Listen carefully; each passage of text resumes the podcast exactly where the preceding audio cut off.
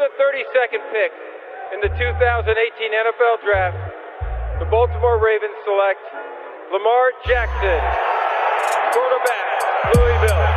All right. Hey! Creativity. Number two, Derek Jeter. I love me some Steph Curry. Steph Curry is the greatest shooter in the history of basketball. Curry drives, scoop layup. Oh, beauty from Steph Curry. If I play basket, I could play with LeBron without a problem. And if they need help, I'll help them. Moore told us, and now we have an altercation. Alex Ovechkin pounding away on Andrei Svechnikov, who's down. That one right there made you the greatest player of all time.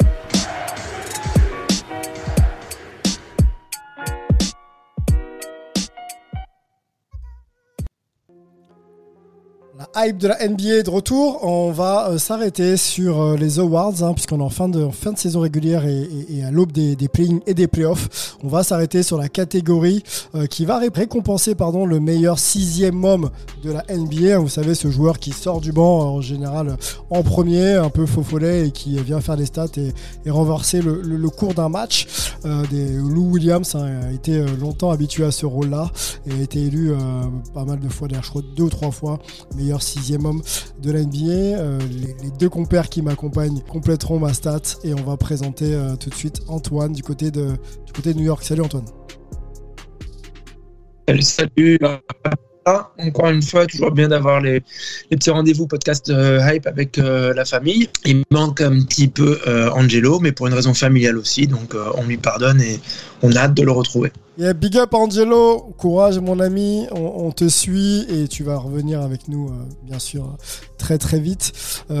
Toujours, tout- ou peut-être même dans l'avion ou, arrivé à Londres au moment où on enregistre, c'est un peu compliqué à, positionner. C'est Melvin. Salut Melvin. Salut, salut. Non, toujours à, toujours à San Francisco pour l'instant, mais, euh, mais je serai de, ouais, plus proche de, plus proche de toi et d'Angelo euh, dans, dans quelques, heures. Ok, bon bah avec plaisir de t'accueillir sur le continent européen. Euh, messieurs, on va euh, tout simplement ensemble parler de cette catégorie, hein, je l'ai dit en préambule, de meilleur sixième homme de l'année.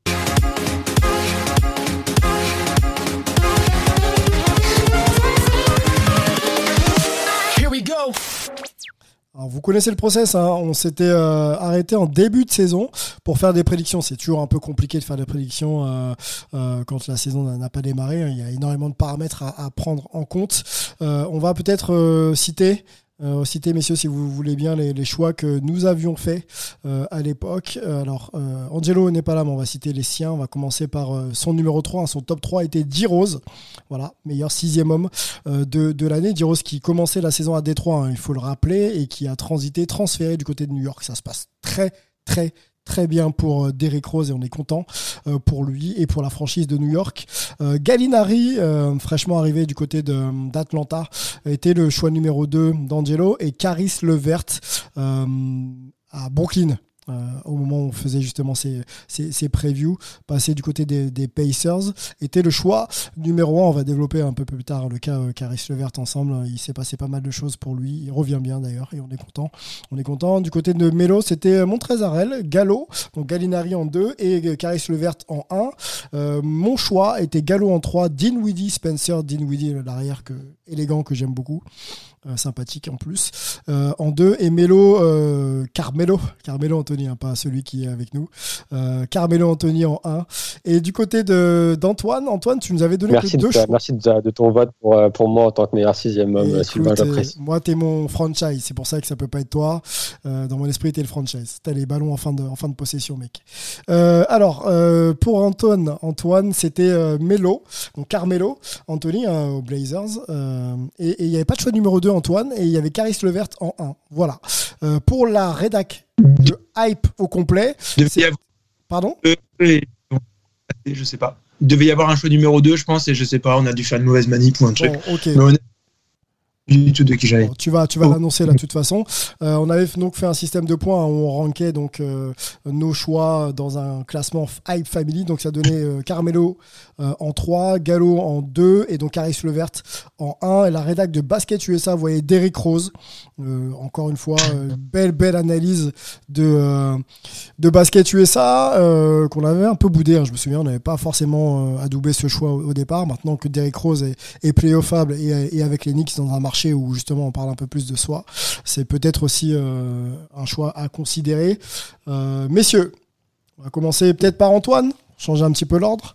Euh, ton choix, top 3, Antoine Alors déjà, Ouais, dis-moi. Qui sont de, de, Las Vegas, qui sont assez récentes. C'était le 10 mai. D'accord là. Euh, ils mettent euh, Jordan Clarkson en favori, Joe Ingles en favori juste derrière, Jalen Brunson de Dallas, Chris Boucher de Toronto, Shake Milton de Philadelphie et Montrez Larrell aux Lakers. Euh, j'ai envie de dire que je vais faire un petit mix là-dedans. Moi, je vais mettre Jordan Clarkson quand même parce que je trouve aussi qu'il a quand même tenu toute la saison. Donc, enfin, il me semble. De en choix numéro 3 En choix numéro 3 non, non, pardon, en choix numéro 1. En numéro 3, euh, franchement, euh, là-dedans, il y a plein de noms qui plus ou moins se valent quand même. Euh, ah, je vais mettre un petit Shake Milton, mais il m'avait encore plus marqué. Mais allez, Shake Milton en 3. c'est compliqué. J'aime beaucoup Joe Ingles, j'ai envie de le mettre en 2. J'aime beaucoup Chris Boucher, j'ai envie de le mettre en 2. J'ai peut-être pas assez vu jouer Jalen Brunson. Boucher Raptor. Pour le 2 mais c'est entre Boucher et Ingles. Et pour le 1, pour moi, c'est Clarkson. Quoi. Mais, euh, mais, Melvin va me, contredire. J'avais l'impression qu'il avait euh, plutôt bien tenu toute la, toute la saison. Et puis surtout, c'est quand même un gars qui a fait des très très grosses sorties. Donc, euh, et aussi qui a joué un rôle assez important pour le jazz quand il y a eu des blessures, etc. des fan match aussi. Pour moi, le sixième homme, c'est vraiment sur les fan match que ça se joue. C'est-à-dire qu'il faut que le, gars finisse les matchs en gros. et, euh, bon, je, peux me tromper, mais j'avais l'impression que c'était plutôt ce que là, donc euh, je te passe la, main. Ouais, euh, alors je pense, je pense qu'il va le gagner, mais il n'a pas été aussi régulier que, par exemple, Joe Ingles, je trouve, en, particulier après le All-Star Game, où il a eu quand même une, mauvaise passe. Alors là, il a été un peu en dents sur les derniers matchs, mais il en plante 41 à, Golden State, il y a quoi, en début de semaine. Et vu que généralement cette award va vers euh, un scoreur, je pense qu'il, je pense qu'il l'aura. Euh, moi, je mettrais plus Joe Ingles parce qu'il a été, je trouve, plus plus régulier et il fait une saison assez historique où je crois qu'il va devenir le, seulement le huitième joueur de l'histoire à finir la saison à plus de 45% de réussite à trois points et en marquant euh, plus de 180 tirs à 3 points sur la saison, donc en ayant volume et, euh, et adresse. Euh, et il fait aussi beaucoup d'autres choses pour le, pour, le jazz. Donc bon, je pense que je pense qu'ils seront 1 et 2. et à mon avis, ce sera Clarkson qui fera. Moi, je vais mettre Ingles en 1, Clarkson en 2, et je vais mettre Jalen Brunson en 3 parce que il a, il a beaucoup aidé. il rate, il me semble, le début, le début de saison, et en fait, il a été vraiment fort en, relais de, de, pour un peu créer, mais aussi pour jouer à ses côtés. Euh, et euh, je pense qu'il a été, ça a été une des raisons pour laquelle Dallas a vraiment remonté la pente après un début de saison, euh, après un début de saison compliqué. En mention spéciale, j'aurais aussi mis un autre gars de Dallas, Tim Hardaway Jr., qui aussi fait une belle saison, mais qui est aussi pareil un peu en et c'est un peu souvent tout ou rien. Euh, mais euh, l'avoir en tant que sixième homme dans cette équipe de Dallas, c'est quand même, ou sixième ou septième homme du coup, vu qu'il y a Branson, mais, euh, mais euh, ça, reste, ça reste costaud. Messieurs, vous qui êtes sur place aux États-Unis, qu'est-ce qui est demandé à un, joueur comme ça qui sort du banc? Est-ce que c'est forcément des tâches offensives, c'est-à-dire un détonateur offensif, ou est-ce que on peut avoir un joueur un peu all-around qui est aussi capable de venir d'être presque un, joueur du, 5 de départ, mais forcément, il n'y a que 5 joueurs euh, qu'on peut mettre en place sur, sur le terrain. Ou est-ce que c'est un très très fort joueur qui forcément euh, n'est pas complémentaire du 5 de départ et qui sort du banc, ou est-ce que c'est juste un détonateur? Tu peux avoir plusieurs profils. Moi, généralement, ce que j'aime bien, c'est le gars qui est assez euh, gros coureur ou créateur, mais qui est aussi un peu un chien en défense. Parce que généralement, c'est ce qu'il va faire. Encore une fois, pour moi, le critère le plus absolu, c'est qu'un sixième homme, il faut qu'il soit là en fin de match sur les fins de, sur les de match serrés. C'est que il est sixième homme. C'est, quelque part, à quoi ça sert de donner le, ward à un joueur du banc? C'est que, parce que peut-être qu'il n'est pas là dans le 5 majeur, mais généralement, le mec, il va être là pour, fin, pour finir les matchs. Donc, c'est pour ça du. Euh, pour moi, c'est un critère hyper important et tu peux pas être en fin de match si t'es pas un gros défenseur en même temps capable d'en mettre un aussi. Donc euh, voilà, moi c'est le pro que j'aime bien et euh, c'est aussi un côté un peu perso là-dessus. et si tu regardes l'histoire du l'histoire de le War, généralement ça va plus dans ça va plus vers un scoreur. Je veux dire que ce soit Jamal Crawford, que ce soit Lou Williams, euh, Billy, Ginobili, ouais. Euh, Ginobili, l'année dernière, c'est Arel, mais je crois, 18. pour moi, est le homme le plus. Ça coupe pas mal. Je sais pas si. Ben, euh, parce que il finissait les matchs, parce qu'il faisait plein de trucs, et pas forcément euh, que tu ne voyais pas forcément André Godala, les Warriors font pas la. Je veux dire, on parle de Steph, on parle de Draymond, on va parler de KD, de Clay, etc.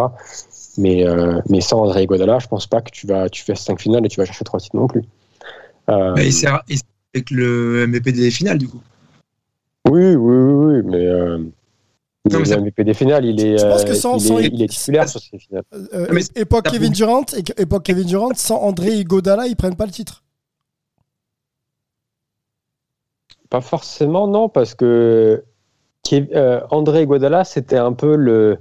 Steve Kerr le, comparait souvent et utilisait cette, euh, cette analogie en disant euh, André Guadala, c'est l'adulte, the adult in the room. C'est-à-dire que Steph, il peut, il est exceptionnel, mais il pourra euh, vouloir être un peu trop spectaculaire. Et donc du coup, André, c'était un peu toujours le mec qui calmait tout le monde, qui les remettait dans le, dans le, jeu, de, le, jeu, de passe de, Steve Kerr, de Golden State, qui faisait les petits détails en défense pour venir aider, pour, pour défendre sur les, gros joueurs. Euh, alors après, je dis pas qu'ils auraient pas eu le titre, tu vois, mais je pense que l'apport d'Iguadala était beaucoup plus important que simplement ce que tu voyais dans sa ligne de stats. Ok valide, messieurs. Vous voulez mon top 3 pour conclure? Yes. Sixième euh, ce serait assez historique euh, d'avoir deux jazz, mais je vais, je vais quand même les mentionner. Et je mettrai en 3 donc Derek Rose pour la belle histoire. Euh, on adore ce joueur et même s'il a démarré quelques matchs et il a performé en étant, en étant starter, il est, il est avec son pédigré quand même un ancien MVP, un plus jeune un des plus jeunes MVP de l'histoire, je crois, en 2011. Euh, S'adapter comme ça à un nouveau rôle et être performant dans ce nouveau rôle, c'est propre. Dans un marché, on attend de, on attend de, de, lui 33 matchs avec l'Enix. Ouais, merci beaucoup, Mel. L'encyclopédie de, de, hype euh, a parlé. Et euh, donc voilà, Derek Rose en 3 et je mettrai, euh, je mettrai Ingles en 2 et, euh, et Clarkson en, en 1. Clarkson, c'est l'archétype de ce qu'on attend, hein, des détonateur, quoi détonateur. Euh, le joueur feu follet, on ne sait pas vraiment ce qu'il peut amener, mais euh, en général, enfin, en tout cas, cette saison, c'est, euh, c'est très régulier sur les tirs extérieurs notamment. Donc c'est propre. Et pour l'histoire, avoir deux, jazzmen dans, un top 3, ce serait, beau et ce serait récompensé aussi la saison de, Queen Snyder. Voilà pour mon top 3.